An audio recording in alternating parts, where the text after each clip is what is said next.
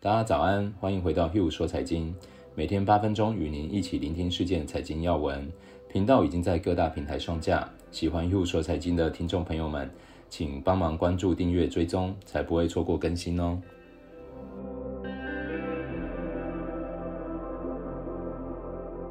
大家早安，我是 Hugh，今天是十二月十四号周一啊，提醒大家今天晚上温度会骤降，出门的时候多带点衣物啊。那我们先跟大家一一起回顾一下市场上周的状况。上周，川普任期尾声，对中国加大施压，就香港问题制裁只是为全国人大常委副委员长，引发中国对等制裁，并取消美方持外交护照人员临时访问港澳免签待遇。美国还下令营运商网络移除华为设备，并考虑终止中国电信在美营运许可。涉军企业问题继续发酵。当时，Russell 和道琼标普称将移除相关中国公司，中资金融股等一度应声下跌。中澳紧张关系升级，中国对澳葡萄酒实施临时的反补贴措施。澳大利亚通过可废除国内有关“一带一路”的协议法律。新冠疫情反扑之势不减，英国打响西方国家疫苗接种第一枪。美国批准辉瑞新冠疫苗紧急使用，预计到明夏疫苗接种率将高达八十个 percent。日本公布规模超过七千亿美元的刺激方案。欧盟批准由联合债券支付二点二兆美元刺激计划。美国抗疫纾困谈判进展缓慢。姆努钦提出九千一百六十亿美元的刺激计划，但谈判尚无突破迹象。受纾困案僵局影响，美股创下十月以来最大周跌幅。美国国债走高，铜价三天以来首次下跌，原油也从九个月高点回落，而金价反弹。美国国会通过权益支出法案的消息，促使日元和美元回吐涨幅。中国年末出口激增，十一月出口创二零一八年二月以来最大增幅，贸易顺差创单月最高纪录。十一月中国 CPI 同比下降零点五个 percent，为二零零九年十月以来首次下降。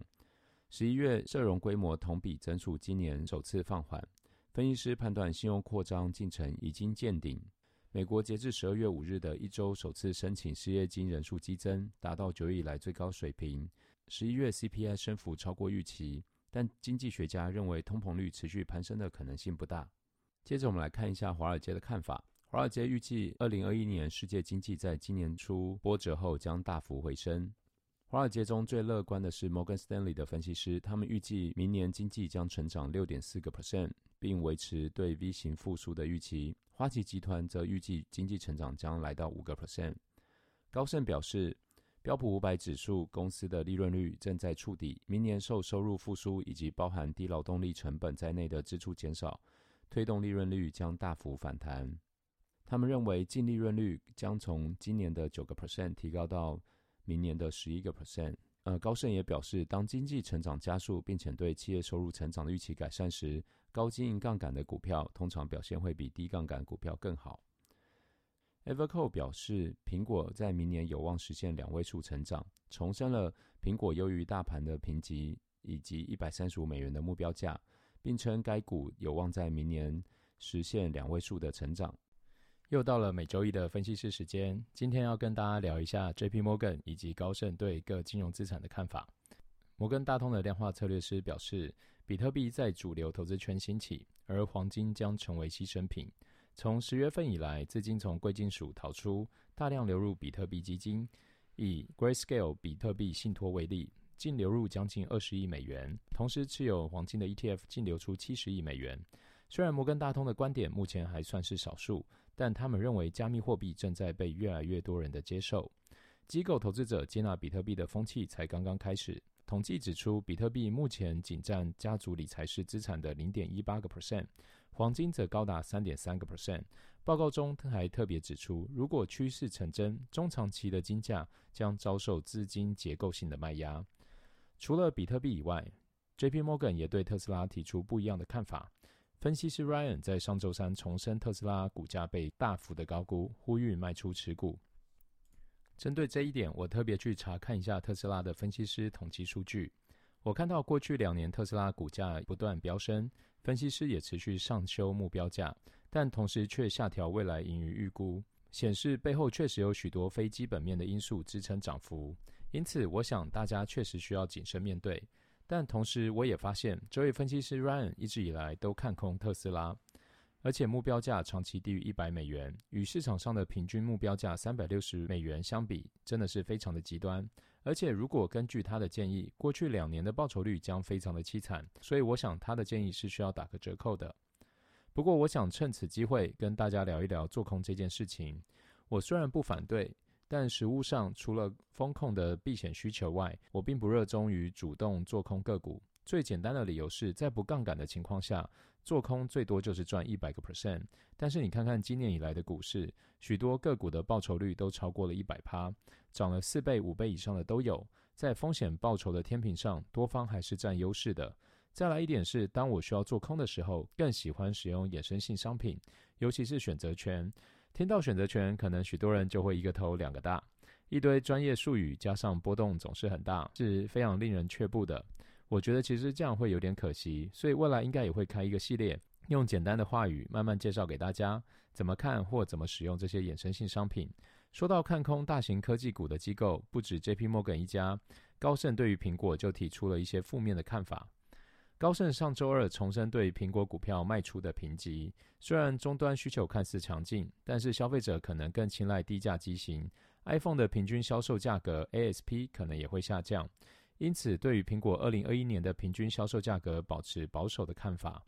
我同样也看了一些分析师的统计数据，卖出评级对苹果而言是非常少见的。彭博追踪的公司中，总共有四十四份报告。苹果获得三十个买入评级和十一个持有评级，只有三家建议卖出，而且高盛对苹果的目标价只有七十五美元，比起目前平均价一百二十七美元也是相对低的。对于这个观点，我想尽管高盛的消费者分析或者有些道理，但是从这样的需求推论出七十五美元目标价真的是过低了。尤其手机市场的竞争激烈，消费者的选择就这么多。本来就不预期单价可以持续走高。从最近苹果的销售方式不难看出，卖周边配件还有整合服务正在米平手机单价成长放缓的关键。如果只考虑 iPhone 的均价，恐怕会低估价值。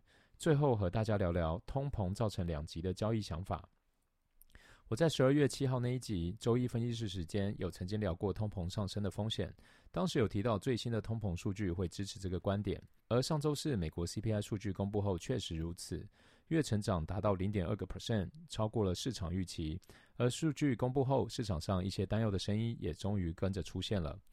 摩根大通的分析师认为市场已经过于乐观，反映了疫苗顺利发展的预期。因此，假设未来几个月疫苗受到了阻碍，政府不得不加强管制手段，造成经济封锁，将导致市场极端的失望情绪。